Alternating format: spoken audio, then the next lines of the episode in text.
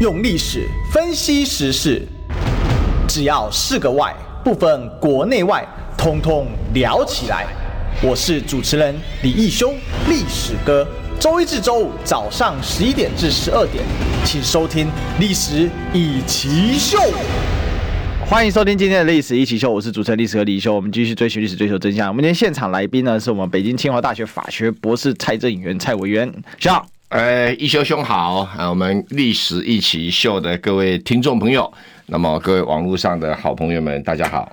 好，今天呢，这个我想很多人都聚焦一件事了哈，就是章他多少才结束的啊，就是七二三的大合体啊，这个韩头同框啊，甚至三子同框啊，时隔了。好一段时间哦，嗯、那当然，呃，这个侯友宜呢，的很多人说，哦，这个看起来有拿出一点诚意了，哈、哦，就是提早十分钟，哦，去等韩国瑜到现场，然后我被改立他们屌屌，哦，全场呢，呃，非常热络的哈，黏、哦、在一起啊。最后韩国瑜说出了三个愿望嘛，嗯、那第三个愿望是要下架民进党，好、哦，在中国国民党的呃这个代理人，呃，应该说这个参选这个提名的总统候选人。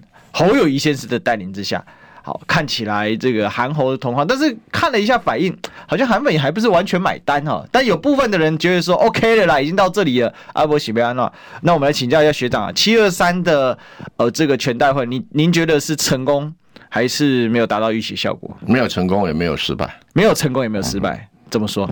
第一个没有失败，就是说。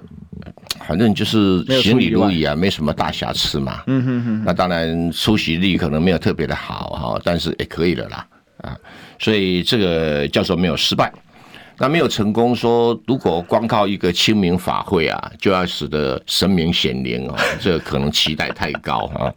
我认为侯友谊的支持度不会因为啊什么什么三子同框啊，啊热情拥抱韩国语啦，哈，那么就有向上走的一个机会，基本上没有啊，因为他向上走的表示说柯文哲的支持者会过来跑过来支持侯友谊，对，这可能性是不存在的，嗯，因为柯文哲的支持者、郭台铭的支持者跟侯友宜的支持者在社会这个。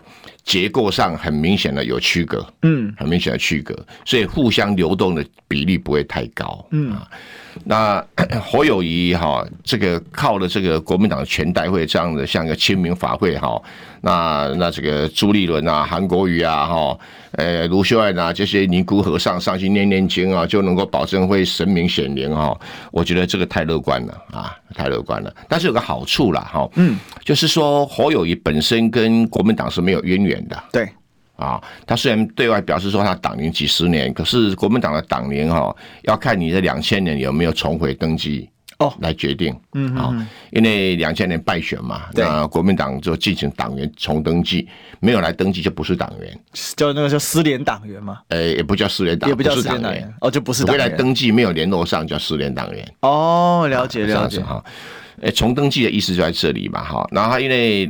两千零四年之前呢，他担任刑事警察局局长，然后两千零四年他负责处理那个两颗子弹的案子，诶，当时很多的国民党人对他是呃。不谅解、不接受，嗯，然后两千零四年之后呢，陈水扁觉得他处理两颗子弹处理的不错，对，啊，升他为也对他有信任感，升他为警政署署长，嗯。啊，所以他等于是在绿营的环境里面成为大官的。那到了二零一零年，朱立伦把他找来当新北市的副市长，从此步入政坛嘛。嗯，那又回又走到蓝营里面，所以他蓝绿两边都有一点这个联系哈。嗯，但跟跟国民党的联系性就没有那么强哈，所以他前一段时间跟国民党都一直保持某种距离嘛。那这一次的全代会等于是把他拉近跟国民党的距离，但效果会有多大，有待观察。嗯嗯，所以小小的意思是说。他之前保持那个距离，其实现在也只不过是补交功课而已。基本上是这样，基本上是这样，对。就之前太不国民党，以至于说国民党的很多的候选人对他是不信任的，是可以这么说。应该说选民呐，不是不是候选人啊，国民党的选民对他不够信任，哎，不够熟悉啦，应该这样讲，不够熟悉，不够熟悉哈。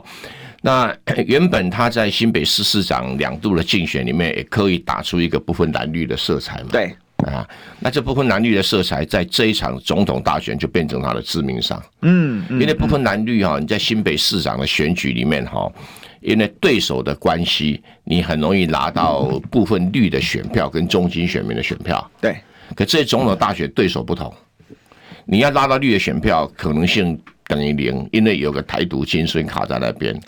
台独金孙是什么？是低传的，你是庶出的。输出了要取代低传的哈，那个是无可奈何啊。嗯嗯嗯。那另外呢，就中间选民的部分哈，有个柯文哲在那一边。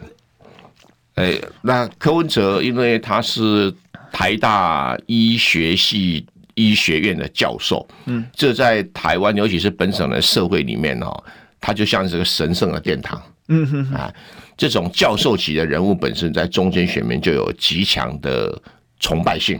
对，哎，所以中间选民对柯文哲的粘着度很高，跟这个有关系。嗯，好，那这个侯友谊就没有这种 legend 这种传奇。对啊，所以中间选民要因为他国民党哈朱立伦啊，就是马英九啊，哈这些这些人物怎么念念经啊，就会有有选票过来。嗯，可能性不大。哈啊，这个这个是一个很很难的工程啊，很难的工程。哎。因为侯友宜本身的中中间选民的代表性啊，远不如柯文哲啊，所以我就开玩笑，柯文哲有三个代表啊。呃，这个对，这对其实对现在形势来讲，就是侯友谊强不强，事实上某种程度也取决于他的今年的对手，刚好遇到很多对他来讲是玩客的一个角色，只是对手。因为你想想看嘛，他第一次对上苏贞昌，是苏贞昌没有这种代表性啊。而且刚好律师行业在早期是被认为正义的象征，到后来哈就被认为，没有是他们自己玩错的。对对对哈，念法律的人不太受欢迎了哈。呃，这样马英九、蔡英文干的不怎么样，这是一个很大的议题哈。这个这种社会信任度是一个社会现象，这个你很难去解释它是。它发生原因很长，发生过程很久，嗯，哦，啊，结果就是这个样子啊。对，那这个等于是侯友谊退守回来，国民党的传统势力，这传统势力这两块而已啊，一个是军工教人员，嗯，一个是地方派系。对，那这军工教人员的话，他是不是有那么高的代表性啊？如果真的，呃，郭台铭宣布参选的话，那侯友谊就挂掉了。哦，啊，对，好，就挂掉了，因为郭台铭本身是一个 legend，是一个传奇啊。那这个侯友本身不是一个传奇，嗯，他没有那个传奇性的魅力哈。那再再简单讲一下，就是说在地方派系的话，他又长期没有经营地方派系啊，所以对国民党地方派系来讲，对侯友谊的陌生度跟对柯文哲陌生度是一样的，是。那反而跟郭台铭是比较亲近啊，嗯，哎，会有会有这种情形发生，哎，这是一个自然现象呢。那国民党党中央当然就要去考虑这些事情了哈。可是国民党党中央不管是朱立伦、马英九，他们在这一块里面也没有什么号召力啊啊！那韩国瑜是有一点哈，啊，但是有两个问题。第一个问题啊，毕竟对手是郭台铭跟柯文哲，对，哎，韩国瑜的效力会非常有限。嗯哼啊，第二个啦，就是韩国瑜哈，毕竟不是参选人，对啊，效力会更差。那说这个。诶、欸，有些韩粉可能会释怀，有些韩粉不释怀，这是很正常的。是，所以其实关键还是卡在于说，呃，侯宇本身他可能在其他的选举里面他优势尽显，但反而今年这一场选举对手不同。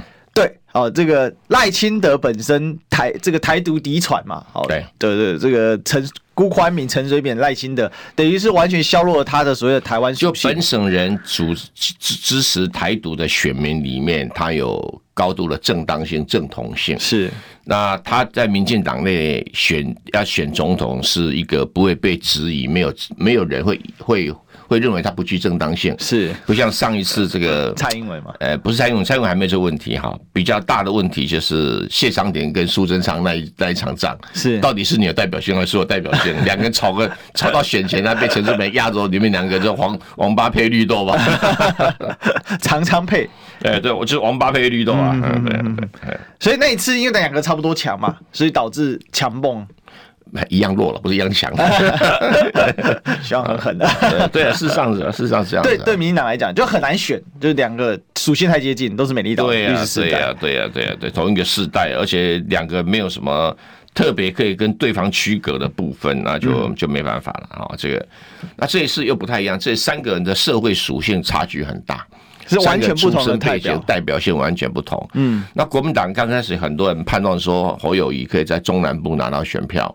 然后这个盼望他可以在绿营里面挖走一些选票，也可以像他新北市长拿走中间选票。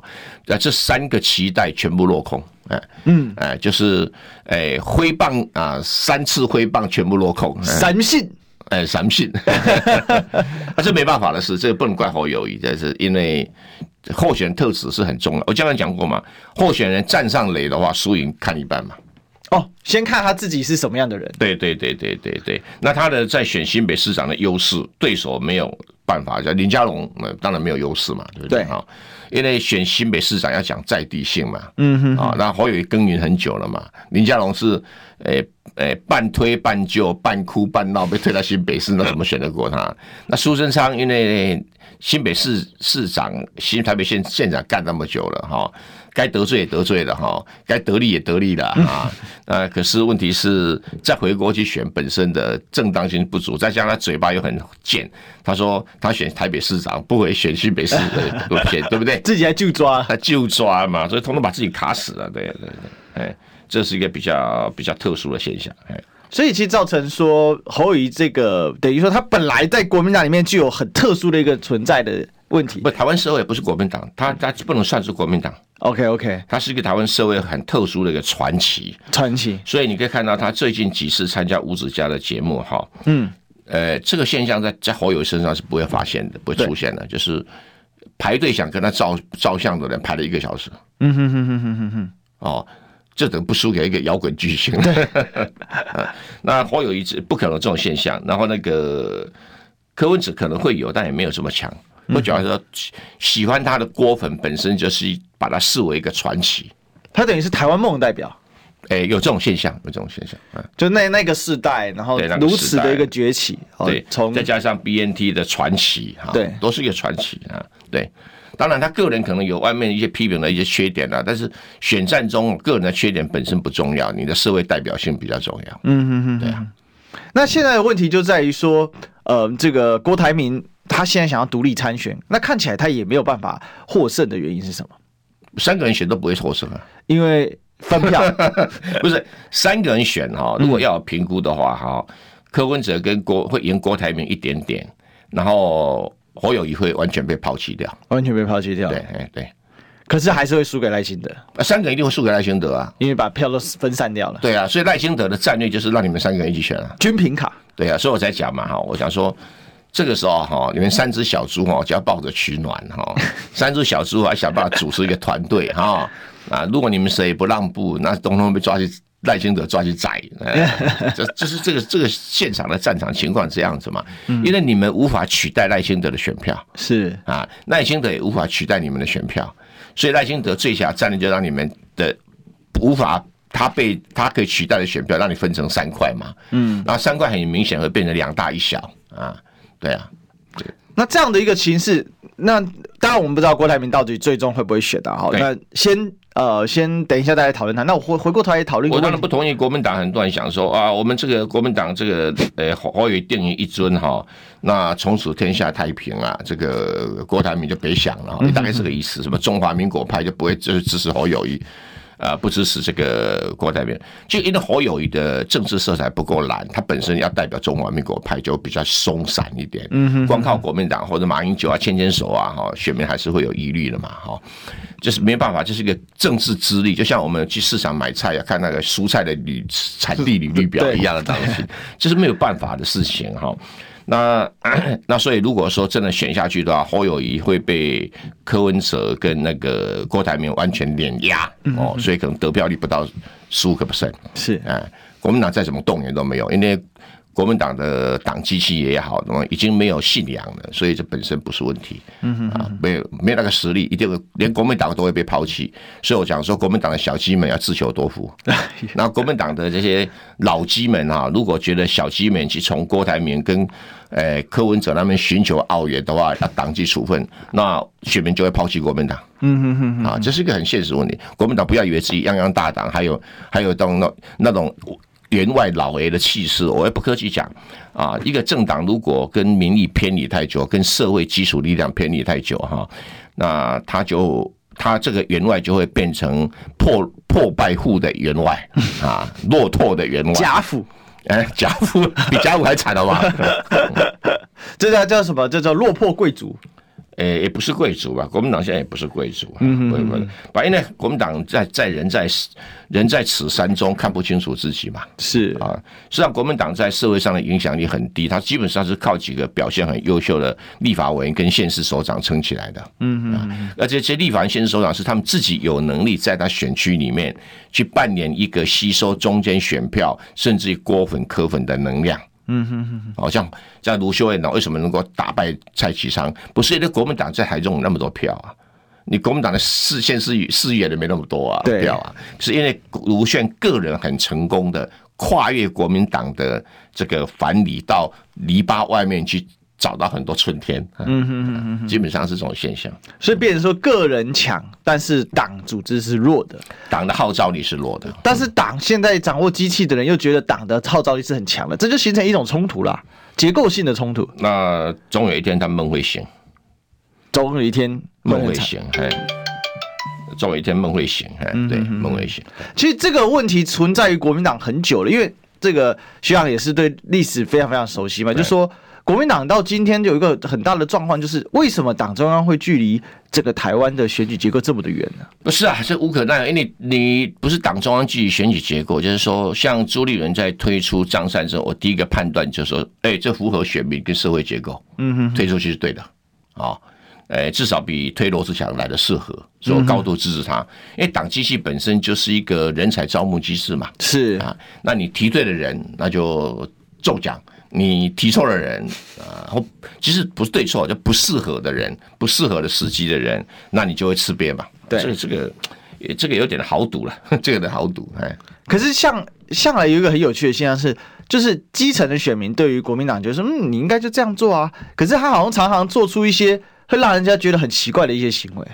嗯，也不是的，因为有时候在国民党里面的选择真的也不多啦。他有他他继承的游戏规则、继承的制度在那边运作哈。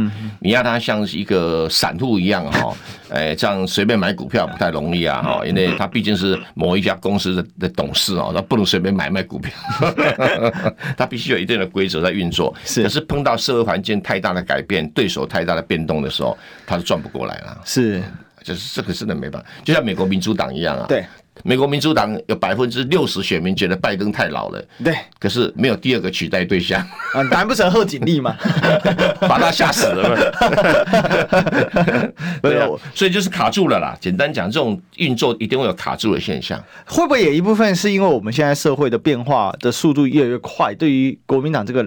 就等于它是一个百年哦，不快一百三十年的机器，对对每对每一个人都一样，对民进党也一样啊，对。对这个对所有人都都都会有一点的这种措手不及啊，所以就会疏远互见嘛，对。啊对啊，比如说那个。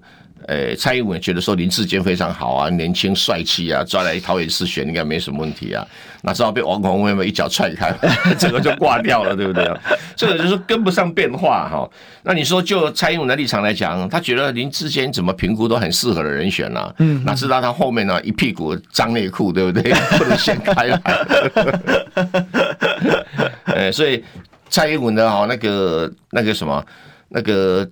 政政治侦防只是对国民党做了很多，对他自己民进党没有做太多，出现这种问题。哎，他对民进党是政治信任，那是活该嘛？对的，没办法，这个这个这个这个，那你说，也真的无可奈何，真的是无可奈何。嗯哼哼哼，所以到所以到现在来说，依然就是没有办法改变那个劣势，还是一个很大的原因在于今年的选举，在对手方面对侯友其实是不利的，在整个环境方面。其实没有那么不利，所以就会形成一种矛盾点，对不对？就是环、境方面不利，因为出现柯文哲跟郭台铭跟赖清德对他环境就很不利了。那一开始没有的时候，就是啊，大家啊，对对对对对对，没有没有比较哈，就就出不会出现弱势嘛，对，这没办法了。因为学长，你还记得去年底的时候，侯友宜的呼声很高，因为他选上新北市市长哈，是，而且又挟着五颗星的这个市长的一个能量哈，然后的确是会有一定的号召力的哈，但是但是就是。战场转换哦，面对不同对手，比如我们的棒球队哈，对，哎，中华队今天对什么队？哇，有时候很辛苦，第一场都碰到古巴队，很讨厌，对不对？那有时候第一场什么日本啊、韩国那还好嘛，对不对？哈，还有一拼，啊，还有一拼嘛，哈，这个有时候运气怎么办呢？哈，这我也只能说所遇非人。所以现在很多讨论就是说，那如果说今年是韩国瑜选的话，可能会比较好选，不会，不会。也不会比较好选。那国民党现在怎么办？卡住了，因为就我们也没有别的牌啊，也没别的牌了。现在来选落选了，那怎么办呢？只是落选好看，你落选不好看。这是期待下一次。因为落选好看不好看呢？结果是一样。是啊，选输的输就是输，母鸡还是落汤鸡，这没办法，这没办法。那如果照这样发展下去的话，那侯友宜的政治未来堪虑啊！如果假设他今年真的是败选，他还是可以回去好好干他的这个。呃，新北市长，新北市长，嗯对对，他不会被罢免的，放心。新北市的结构跟高雄的结构不一样，高雄是韩国瑜的会被罢免的两个因素了哈。第一个因素是说，哎，这个高雄市民对他一下子哈激烈的狂热的爱，那一下子好像觉得呃被遗弃了，所以由爱生愤哈生恨哈，所以罢免他的选票才远超过他当选的选票的第一个。第二个其实是韩国语的政治的谋略哈，本身就很有问题哦，怎么很有问题哈？第一个哈，他建立的四虎团队几乎没有一个带在地人的关系可以帮他巩固江山。对，那他把他最重要的对手杨秋诶这个帮手杨秋兴由在地的势力由这个朋友变敌人，嗯嗯，这是。我我认为是韩国瑜在这个领导艺术上啊，政治的历练上不足的结果，嗯，不足的结果，啊，对这个，哎呀，这个反正不堪回首啊，说起来就是累，啊，说起来就是累，对对对 说起来广告也还没有进，好，不然也会累，好进广告。你知道吗？不花一毛钱，听广告就能支持中广新闻。当然，也别忘了订阅我们的 YouTube 频道，开启小铃铛，同时也要按赞分享，让中广新闻带给你不一样的新闻。用历史分析国内外，只要是个“外”，统统聊起来。我是主持人李一修，历史哥，请收听《历史以奇秀》。欢迎回来，这里是《历史一起秀》的现场，我是主持人历史哥李修，今天的。啊，我们的现场来宾呢，是我们北京清华大学法学博士蔡正委员。呃，各位听众朋友，各位观众朋友，大家好。是啊，我们今天继续来请教学长啊。这个刚才其实我们谈到就是说国民党一些结构的问题了。那回过头来，我们来聊一下郭台铭参选的问题啊。现在这个郭台铭会不会连署？看起来这个机会好像在上升呢，因为他自己发了一个“虽千万人吾往矣”，很多人都解读成会连署。我自己个人认为是有这个。至少连署一下对他来讲不伤嘛，也可以增加他的政治筹码，或者至少说对郭台铭他之前提到，他说，哎，重点是什么？重点是过程，我不在意结果。那过程呢，很多人就解读说，那就是他在意的，比如说《金门和平宣言》啊，啊，或者是呃他所提出来的一些这个零到六岁国家等等这些政策，可不可以落实在主要参选人的身上，或被他们背书？那我要发挥影响力的话，都连个数，我有个百万连署，我一爬过来。但你得尊重我一下，好，不然的话我考虑跨博啊呢。百万联署参选总统，只是要画跟金门宣言还有零到六十画等号，我不同意啊。怎么说啊？因为他一定觉得说你侯友谊跟柯文哲不是卡，我比你还厉害，所以我要参选啊。所以重点，这个参选不是政策性的参选，不是了，真的想赢，当然想赢嘛。哎呀，哎呀，对，白内。郭台铭哈的支持者在民调里面很特殊的一个，就是说有郭投郭，对，没有郭投柯，嗯，不投侯，啊，这是民调里面很清楚的显现这种现象啊。所以很多的在帮侯友宜讲话的人，觉得好像把郭台铭打一打哈，哎，郭台铭就会小红对吧？就会消失啊。这这些人显然太不了解郭台铭跟侯友宜两个人在台湾社会里面的的一种。代表性哈。这个台湾社会有火友也没有火友也没有差，但是有郭台铭没有郭台铭差很多。这个就是郭台铭传奇的来源。嗯，啊，你不能忽视这种传奇嘛。啊，它代表着一种，诶、欸，黑手啊，成大老板的一个台湾梦哈。它代表着一个一个企业家，虽然个人啊可能有很多缺点，但是积极哈，在面对台湾困难的问题。那 BNT 那一场仗给他的这样的一个，诶、所谓的热带气旋哈，所以就一定会有很多人会成为国民。你就看看那个呃，像来次啊，在新北市那一场哈。郭台铭在这个五子家的董事长开讲里面呢，现场几乎没有人走啊，嗯，听到尾两个小时很累耶，然后没讲话就有人鼓掌，没讲话就有人鼓掌。这鼓掌，我不论是郭台铭讲的多好，而是他的热心拥护者觉得你深获我心，听到你声音我就鼓掌，啊，不是你讲什么内容我鼓掌，所以他郭粉是存在的，嗯，这郭粉不可能投给国民党的，国民党的侯友宜或者还想这种事情啊，那就太低估了选情啊，是。就就会显成战略上的错误哈。那对于郭台铭来讲哈，他要不要参选，我真的不知道啊，光凭一个。一个一个贴文哈，先虽千万人吾往矣哈，哎，往吾往矣要往哪边去是比较重要，我没有办法去判断哦，但是我我不否认你的说法，说这个可以解释成一个他要参选的一个意愿的预先的表达，哦，这个可以可以这样解释。那他要来连数的话哈，那么会连数多少就是一个很有意义。如果三十万。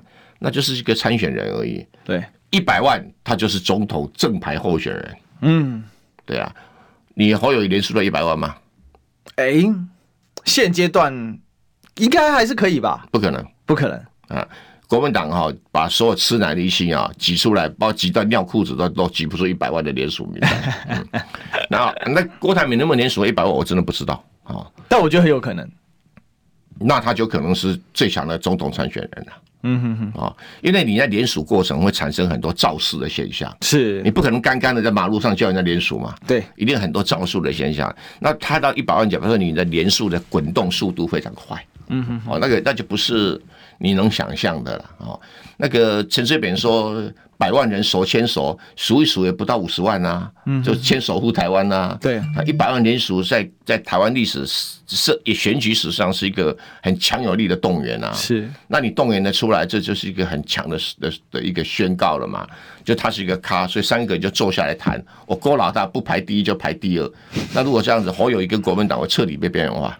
所以郭台铭出来，有些人说，哎、欸，郭台铭出来反而会刺激蓝白之间去谈，不是，反而会边缘化。当然，当然蓝白会刺激蓝白谈哈，因为六成的人想要下架民进党。是啊，是啊。如果柯跟侯顺利谈成合作，哦，就像我讲的柯侯配，嗯，那很明显的，这个郭台铭的参选正当性会被削弱。嗯。啊，因为郭粉里面还是希望下架民进党为第一优先选择。对，第二就是支持你郭台铭选总统，第三个支持柯文哲选总统。那这些人不会支持侯友谊选总统，在民调上事实上是这样子的。哈，甚至国民党很多人也会倒戈哈，这样子。那 我的看法是说，在处在这种状况里面哈，郭台铭什么时候出手的时机就很重要。哦，对他什么出手时间很重要，什么时候造势成功就很重要啊。呃，这这个这个就要他自己决定了，这个呃，别人 帮没有办法帮他做决定啊。所以现在最大问题是，那郭台铭准备好要来打一场选举了嘛？他都要有先有幕僚团队，我不晓得，我这个我就不晓得，嗯哼哼，我不知道。目前看起来好像还有点单薄啊，嗯。我觉得每个团队都很单薄啊，真的黄友也很单薄啊，嗯很单薄。他本来以为以四虎团队啊打以四虎选战，完全没办法，完全这差太多啊。再这样金小刀只会越糟越搞越糟，金小刀会跟正义兄弟对干。哎呀，他不是咖了，他跟我们对干，我们就更 把他当做咖。其实感觉起来，这个选举机器最动的最厉害的，看起来就赖清德了。那当然，那当然，那民进党整个机器给他用。把赖清德自己他有选举经验了。是赖清德选举经验是三个里面最丰富的。对，他一辈子选到底，他也没被他说人家赖赖清德医师，他也从来没有挂牌当过医师啊，没有开业过啊，哈，他只有在路边演出一下说急救动作而已啊，或者高铁上演出急救动作。原来他有在医学中心做一下主治医师，做做做没几年吧？哎，都不管说他没有没有开业嘛，哈，对，OK 哈。啊、呃，但是他的选战经验是非常丰富。我觉得赖清德是一个一个为了争取胜利会有高度战略弹性的人。嗯哼哼，所以各方的人要把他视为一个极强的对手。是，哎，所以他是一个大野狼，其他的是三只小猪而已。从选举经验来讲是这样子。那你自己怎么看柯文哲现在的选势呢？柯文哲的选势就是稳定在那一边哈。几乎每一个人都选情都是稳定在那一边啊，比如说赖清德天花板就四十，嗯啊，地板就是三十五，对啊，侯友谊天花板就是二十，地板就是十五，啊，那柯文哲呢，波动幅度比较大，天花板是三十啊，以目前来讲哈，他没有突破三十，因为侯友谊在嘛啊，然后可是他的地板呢也是二十五，嗯哼哼。啊，蛮高的，蛮高的。那如果柯文呃郭台铭加进来的话哈。这个柯文哲的天花板就是从三十就会掉到二十五，嗯啊，然后地板会从这个二十五掉到二十，那郭台铭的天花板就出现在十五啊上下啊，大概郭台铭会跟呃这个侯友谊差不多了，差不多，差不多，侯友谊差不多。但是如果真的选下去的话，侯友谊会被彻底边缘化。最后投票的时候，哎，对，会被边缘化啊，对，因为投票的的最后的差异就是那个。西瓜效应哈，嗯，跟这个粉丝效应，西瓜效应就觉得谁会赢就会倒过去。对，如果他觉得赖清德会赢，那赖清德选票就会远高于四十 percent。嗯哼，嗯，那如果觉得柯文哲会赢，柯文哲就会创造奇迹啊！就这个这个是没办法的事情，就西瓜效应是。至少台湾社会有十趴嘛，有有有，那你十趴就倒来倒去，倒到谁身上都很 就像一个 天降甘霖。那第二个是粉丝效应哈，就是说，那在选战最后的话，粉丝会去积极拉票哈，然后会黏住他哪一个特殊的候越有魅力的候选人，黏住效果越强。有个人人格特质的，对，有个人魅力的啊。那个人魅力里面三个呃四个人里面最强的第一名是我的评估是第一名是郭台铭，第二名是。是这个柯文哲，第三名是赖清德，第四名是侯友谊。嗯哼哼哼，对。但赖清德有一个嫡系嫡传的台独金孙的，他是这个血统的，他是嫡传的。把台独这种想法在台湾社会里面，哈，他是一个。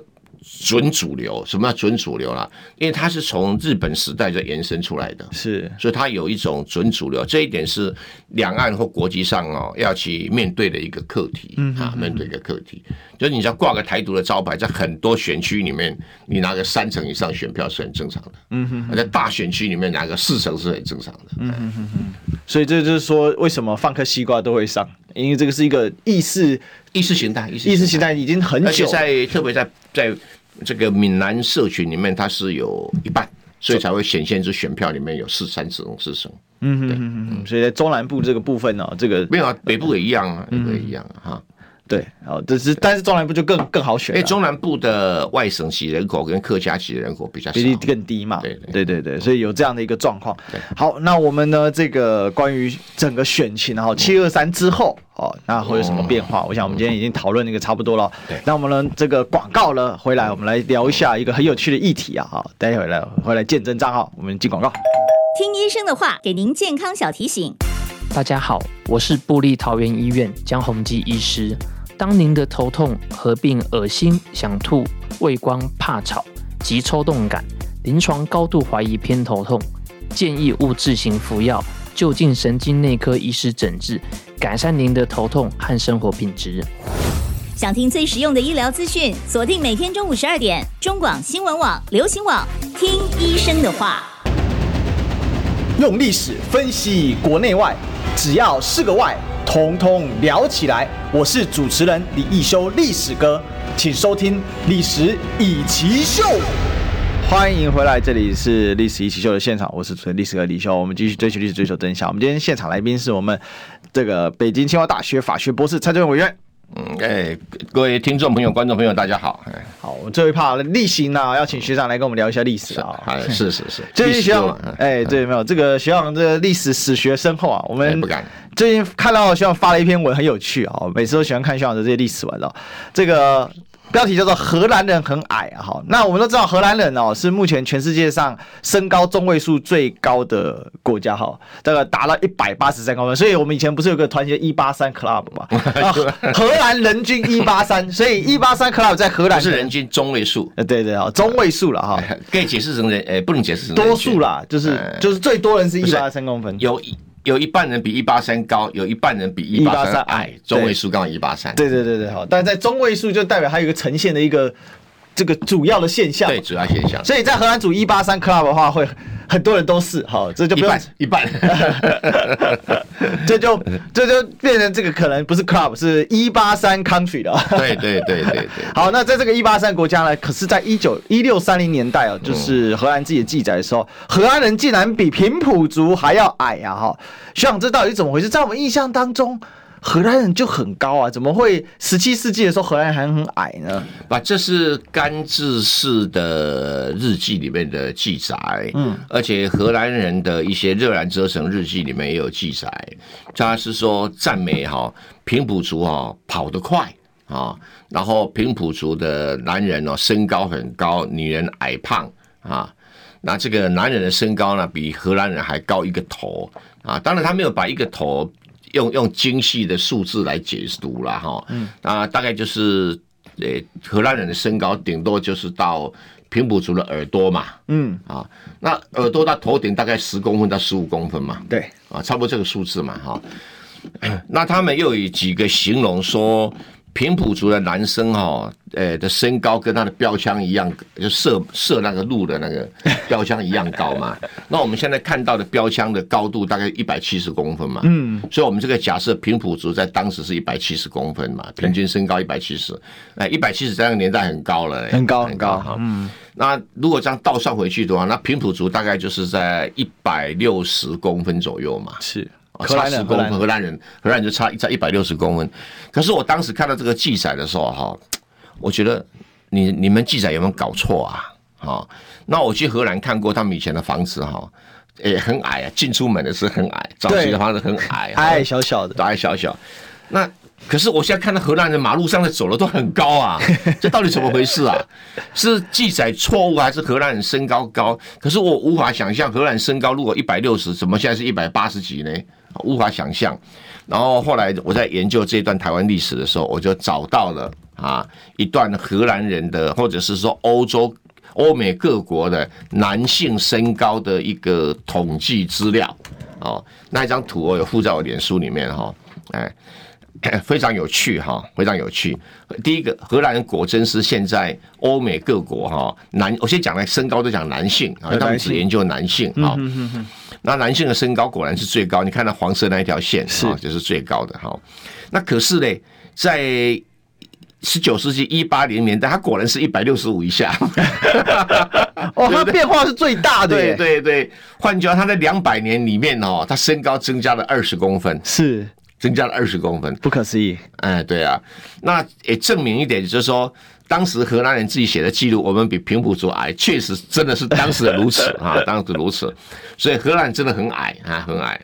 那那一篇研究报告是英文的研究报告嘛，哈，呃，我就我贴，我没有时间把它贴出来，大家可以自己去找哈。它里面的研究说，荷兰人身高在两百年里面一代比一代高的原因是什么？嗯，那结论是说，因为他们吃了太多的乳酪，哎，乳酪就是用英文讲叫气死，嗯。啊，那它的它的里面的几个解释的说法说，因为在十诶一八零零年到一九零零年中间到一百年左右哈，荷兰人的乳酪业特别的发达，嗯啊，产量特别的多。然后里面含有的对于人体的生长激营养品的激素的特别多，嗯，特别多。那刚好有趣的是说，他们因为产业很好，就造成了一个一个长期供给过剩。对，供给过剩，去路要消化，他们荷兰的政府跟民间啊，就在想那个办法哦。说谁吃气死量会吃的特别多，就是运动量特别大的男生，大概从十岁到二十岁中间的男生哈，是在成长小朋友，呃，小朋友到青少年是，然后他们运动量特别大。啊，然后在各种运动会举办里面给他们免费吃气食啊，那各式各样的气食，就养成河南男生动不动就把气食当糖果在吃的习惯。嗯嗯嗯嗯。那最后结果就是眼看着一代比一代高，就从一百六十在两百年内就变成一百八十。好，他的他这一段研究是科学调查研究，他不是。不是随便讲讲的啦，是人讲讲的。那也验证了说，当时荷兰人在记载的这一段，呃，比平埔族矮哈，是一个一个正常的一个现象，不是我当时怀疑你有没有记错了。对，所以其实历史记载它都有一些背景的因素了。对对对，它就回回归到那个现实，这个蛮有趣的，因为大家以前知道这个荷兰人被称为红毛番嘛。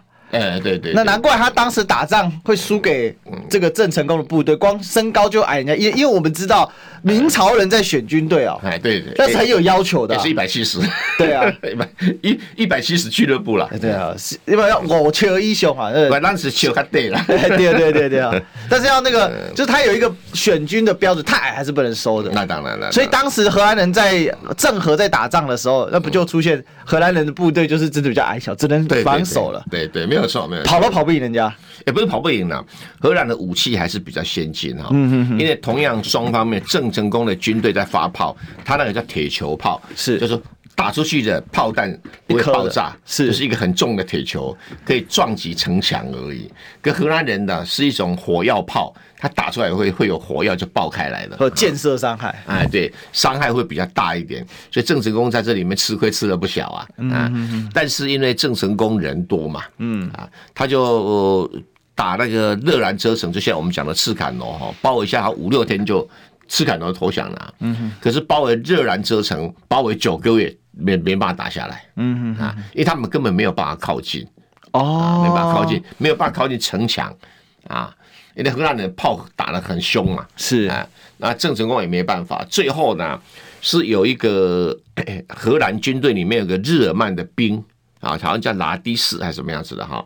他因为当时荷兰最严重的问题是粮食不足，要要每一天吃多少要配齐。对，那他日耳曼的这个阿兵哥就受不了饥饿啊，就跑到外面打野兔子。后来就干脆说，哎，干脆就投降郑成功好了，就有一顿大餐可以吃了哈。所以他就跑去投郑成功，然后哎，哎，郑成功就就请教他这个。这个热兰遮城的一个防御工事，他就嘲笑郑成功军队：“你们有够笨，你们这样打永远打不下来。”嗯，那他就郑成功就，诶，就跟他请教啊，怎么打打得下来？他告诉他说：“你不要直接打热兰遮城嘛，你要打热兰遮城旁边有一个瞭望塔，还有，一个守望的炮台，哈，就在就在比较靠近呃西边一点的一个高地上面有个瞭望塔，你把它打下来，然后在这个塔上面架炮。”直接的不是打城墙，直接打城内的屋顶，就可以把这个热兰遮城给轰炸诶下来啊！后来郑成啊，那他说第二我怎么靠近呢？因为根本就靠不近了哈。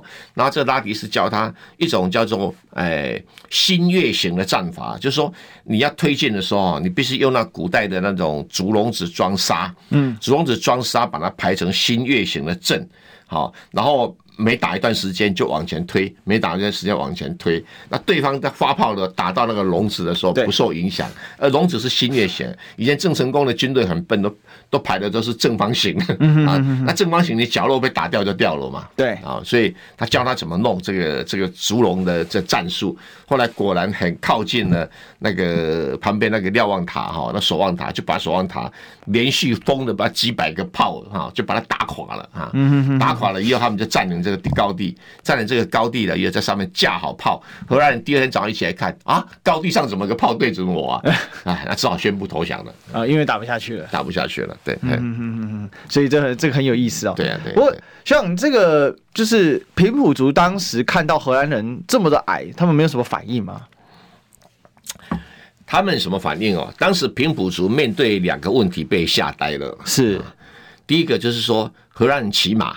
哦，荷兰骑马，平埔族没有看过马，哦，平埔们干嘛？所以台湾没有马。台湾没有马，他们以为天神下降，哦、是 一开始心理上就，因为马很高嘛。哎，对对对，所以荷兰人矮，但马上还是很高的。对对对对，现在那个斯卡罗里面哦，演的那个荷兰人哦，身高特别高，那是扭曲历史，当时荷兰人历史很矮啊。在第二个啊，就是。不是因为斯卡罗里面还找了和那个法国人来演，那那那那那美国人不符合事实，不符合事实。哎，那那个第二个就这平埔族发现说奇怪，荷兰人离我那么远，也没有看到设标签，怎么我的人马上倒在地上？因为他们会开枪，没开过枪。哎，然后哎，再加上说荷兰人每一次在开战之前呢，就要跪在地上祷告。